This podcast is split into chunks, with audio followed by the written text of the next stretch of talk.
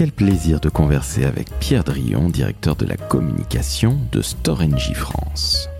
Alors si ce nom ne vous dit rien, Storengy, imaginez que c'est une filiale de NJ que normalement vous devez connaître. Certes, Storengy agit en opérateur B2B, c'est-à-dire qu'il stocke du gaz naturel pour que justement, en hiver, nous ayons chaud. L'histoire de Pierre, c'est l'histoire d'un homme qui arrive dans la communication un peu par hasard, qui en devient très vite passionné et qui mène une très très belle carrière dans un très beau groupe d'énergie et de l'industrie. Je suis Laurent François, fondateur et dirigeant de l'agence Maverick, et je vous souhaite une très très bonne écoute en compagnie de Pierre de Storengy France.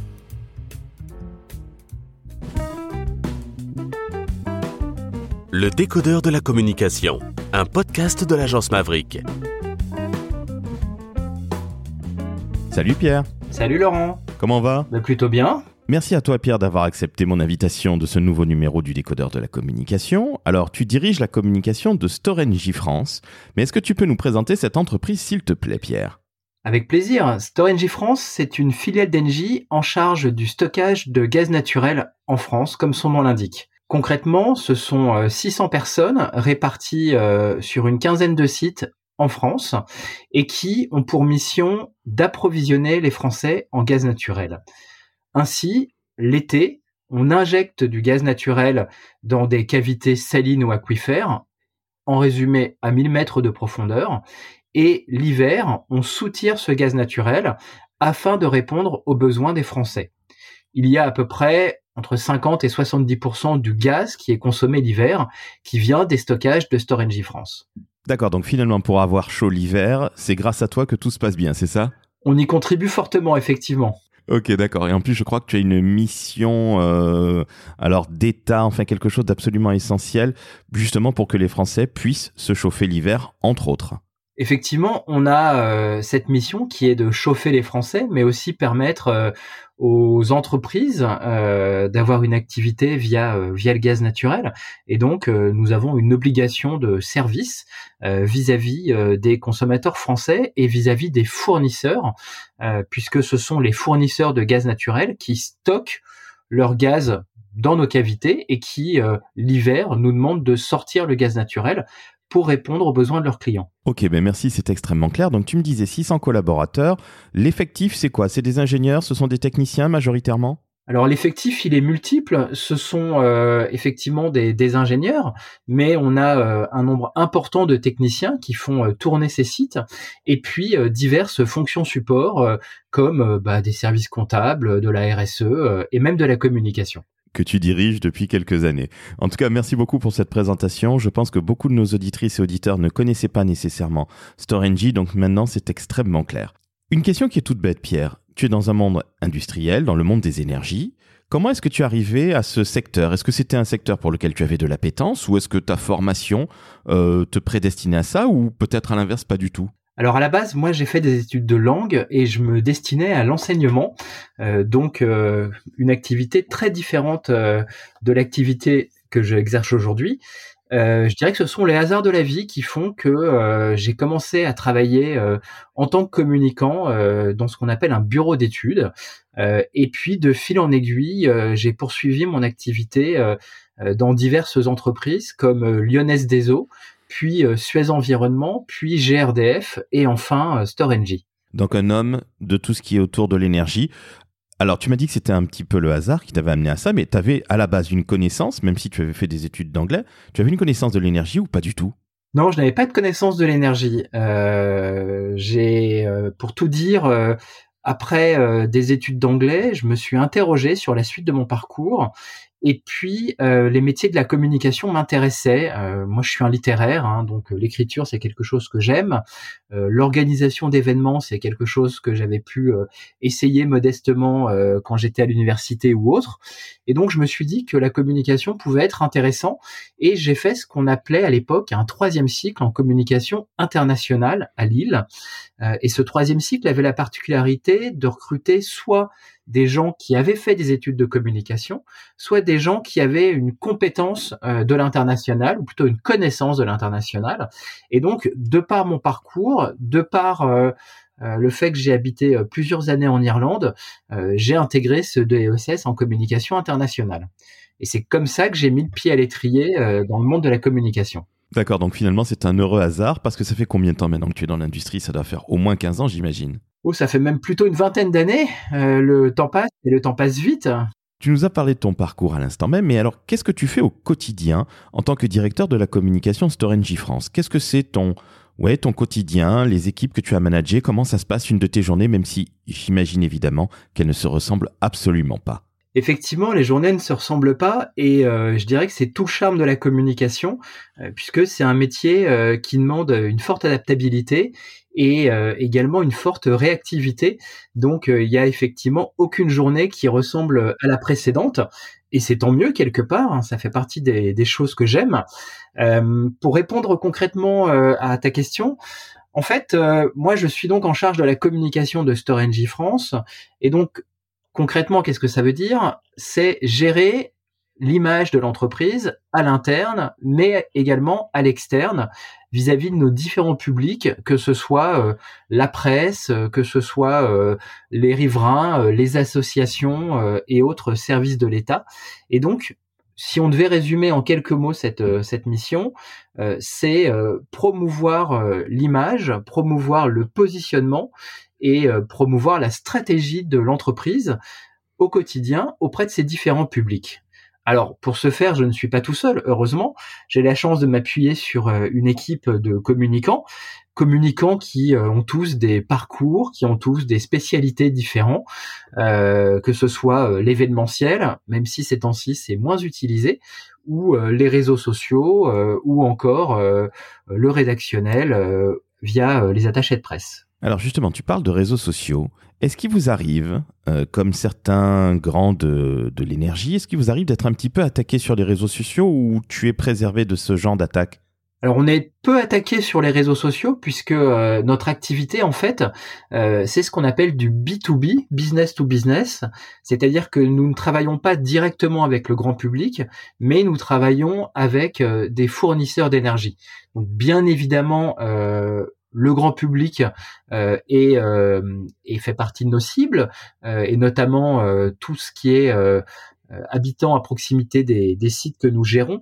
Mais encore une fois, faisons du B2B, nous sommes moins attaqués que d'autres grandes entreprises qui, elles, par contre, sont sur le, segment B2C. Donc en tant qu'opérateur B2B, donc tu as plutôt la chance de ne pas être attaqué sur les réseaux sociaux, mais est-ce qu'il t'arrive malgré tout de faire de la communication de crise? Parce que bah, stocker de l'énergie euh, pour euh, notre beau pays, c'est quand même quelque chose qui est assez sensible, je suppose. Effectivement, Laurent, euh, le stockage d'énergie est une activité particulière et pour te répondre, oui, nous faisons de la communication de crise. Et d'ailleurs, ça fait maintenant un an que nous sommes en situation de crise du fait de la crise sanitaire. Donc, qu'est-ce que ça veut dire? Ça veut dire euh, s'organiser pour continuer à faire tourner les sites. ça veut dire s'organiser pour que les équipes ne soient pas en contact direct. ça veut dire prendre différentes mesures sanitaires dans le cadre de cas contacts euh, ou de personnes infectées par le virus. Et donc il y a tout un dispositif de crise qui est mis en place suite à la situation sanitaire et dans lequel la communication a un rôle majeur à jouer, que ce soit à l'interne ou que ce soit à l'externe. Justement, parlons de l'interne. Lorsque cette crise sanitaire nous est tombée dessus il y a un petit peu plus d'un an, comment est-ce que tu as géré les choses? Parce que j'imagine que tu étais sur le pont avec tes équipes euh, quasiment, euh, peut-être pas H24, mais en tout cas euh, très fortement au début. Effectivement, on a été très sollicité avec, avec la pandémie. Il y, a, il y a beaucoup de choses qui ont été faites à l'interne. D'abord, comme je te disais, en fait, euh, il faut savoir que la crise, c'est quelque chose qui est très structuré dans nos entreprises. Il y a des processus, il y a des dispositifs, il y a des cellules de crise qui sont mis en place et qui font que instantanément, euh, les gens concernés euh, se retrouvent pour travailler sur le sujet via une task force dédiée task force dans laquelle la communication a bien sûr un rôle à jouer, puisque nous portons la parole de l'entreprise. Et donc, pour euh, la partie interne, en fait, il a fallu mettre en place très rapidement euh, un certain nombre de communications à destination de l'ensemble des salariés ou à destination des managers afin d'évoquer la situation, de présenter les mesures que l'entreprise mettait en place et euh, tout ce qui était lié à la poursuite de l'activité de l'entreprise. Donc c'est vrai que les six premiers mois de, de crise ont été extrêmement chargés pour nous communicants parce que on pense sincèrement que euh, l'information est fondamentale pour les salariés et au-delà de demander à quelqu'un de faire son activité, tout l'enjeu est de lui apporter le sens. Et donc, on a beaucoup communiqué à l'interne euh, auprès des salariés euh, dans le cadre de la, de la situation Covid on a communiqué de façon, euh, je dirais, traditionnelle euh, via les canaux de communication de l'entreprise. Et puis, euh, on a également mis en place des communications informelles qui n'étaient pas pilotées par la communication, qui étaient co-construites avec un certain nombre de salariés qui avaient envie de contribuer, je dirais, à cette communication informelle. Concrètement, de quoi il s'agissait C'était des newsletters envoyés en fin de semaine par les salariés pour les salariés avec différentes idées de choses à faire pendant le week-end, euh, visite de musées virtuels, euh, concerts, etc., euh, etc. Et donc, en plus de la communication, je dirais officielle de l'entreprise, il y a eu cette communication faite par les salariés qui était extrêmement appréciée.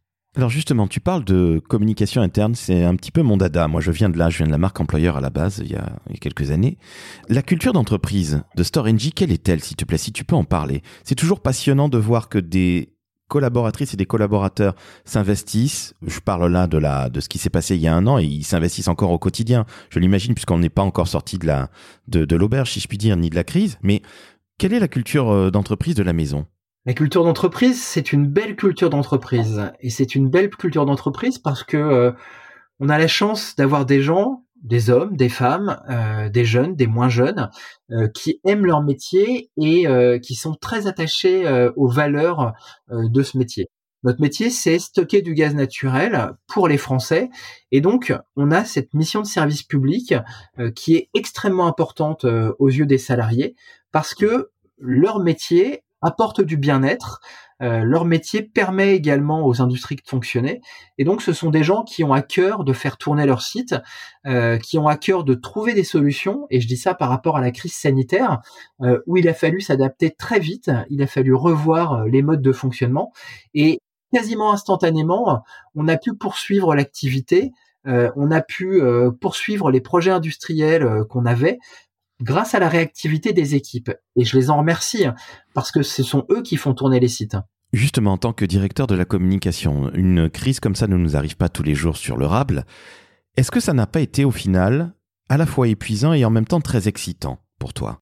Alors si, c'est tout le paradoxe euh, de la crise et surtout d'une crise comme celle-là.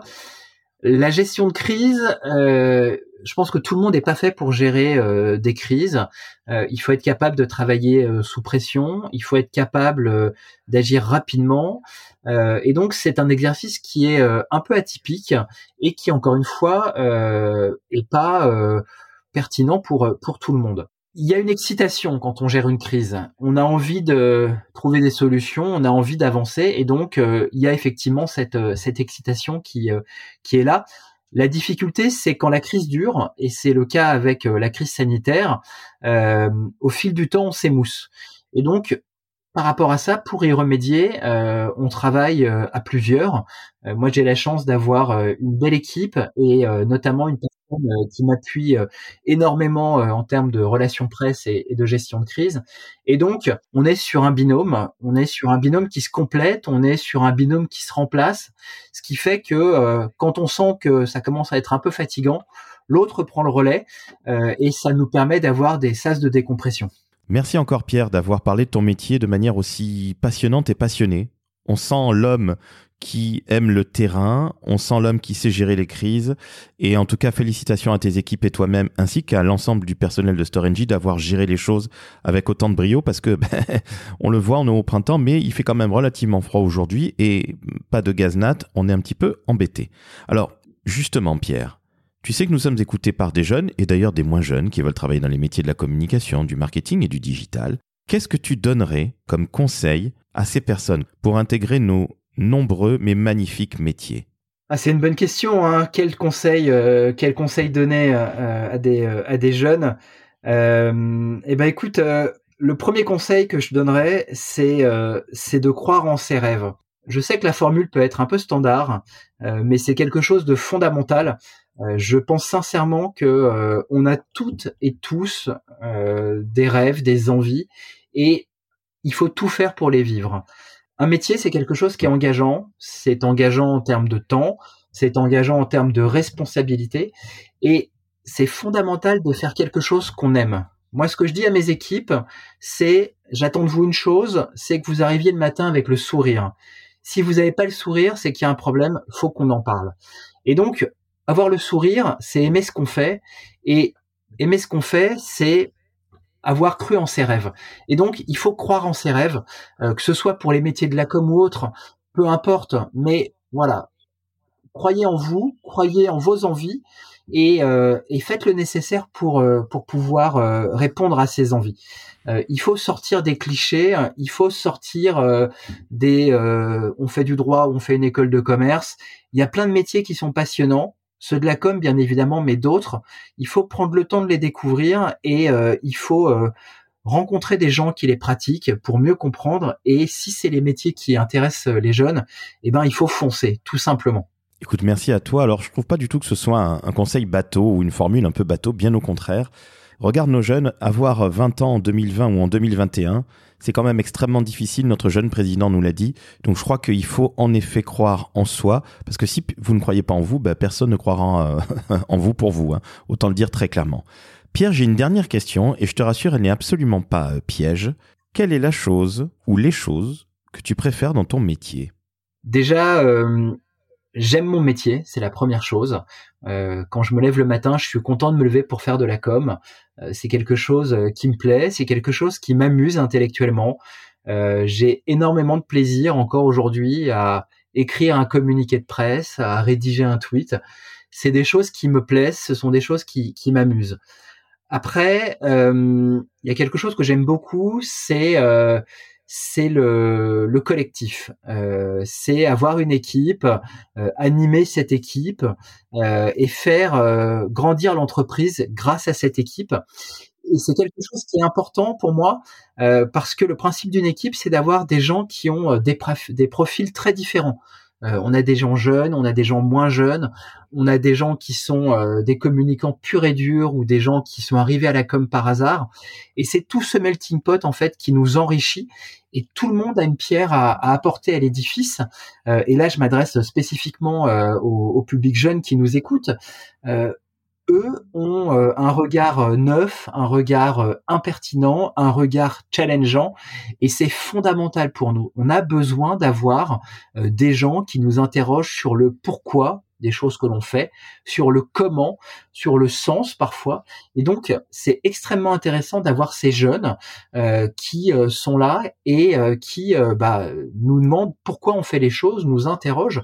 Donc, J'aime aussi beaucoup euh, le fait d'accompagner euh, ces jeunes. Euh, quand moi j'étais étudiant, j'ai fait des stages et, et des communicants que je trouvais très vieux à l'époque avec leurs cheveux blancs ont passé du temps pour m'aider à grandir, à progresser. Et donc aujourd'hui, j'ai la chance de pouvoir faire la même chose, aider des jeunes qui sont en alternance et leur permettre de découvrir le métier, mais au-delà de découvrir le métier, leur permettre de comprendre le sens des actions qu'on fait parce que encore une fois, euh, c'est fondamental de comprendre et c'est euh, plus important que la stricte réalisation des, euh, des dossiers, que ce soit de la presse, de l'événementiel ou, du print. Pierre, je te remercie. C'est sur ces bons mots qu'on va se quitter. Alors, je tiens à dire une chose. J'aurais pu rester des heures à discuter avec toi parce que les secteurs de l'industrie, de l'énergie, euh, les métiers de technicien d'ingénieur me passionnent. Je n'ai absolument rien à voir avec ce type de formation à titre personnel, mais j'ai découvert ça, comme je te le disais euh, hors antenne, euh, il y a une quinzaine d'années, et c'est absolument passionnant. Donc tu vois, je suis obligé de me restreindre, et puis je sais que tu as aussi un emploi du temps qui est bien bien rempli. Donc je tiens à te remercier Pierre, c'était absolument passionnant. Merci Laurent. Et puis euh, encore une fois, j'invite euh, tous les jeunes auditeurs euh, à regarder les métiers de l'industrie, mais plus globalement à réfléchir à ce qui leur fait envie. Et une fois que c'est fait, ça se résume en une chose, en un mot, foncez. Tout simplement, c'est vous la plus belle énergie qui soit et vos rêves sont à portée de main. La plus belle énergie qui soit, c'est notre jeunesse, nous sommes bien d'accord. Chers amis, chères auditrices, chers auditeurs, vous savez bien que à la fin de chaque épisode du décodeur de la communication, je fais mon petit infomercial. Alors vous irez regarder sur internet ce que veut dire infomercial. C'est une longue page de pub, un peu ringarde dans les années 90. Pierre et moi étions très très jeunes à l'époque, mais c'est toujours bon de vous rappeler des anciens mots de la communication. Donc je fais mon infomercial et je vous dis une seule chose, partagez, commentez, mettez 5 étoiles sur Apple Podcast et envoyez-nous de l'amour. Je vous remercie par avance et Pierre, je te remercie encore une fois. C'était un vrai plaisir et absolument passionnant de discuter avec toi. À très bientôt, j'espère, Pierre. À bientôt. Ciao, ciao.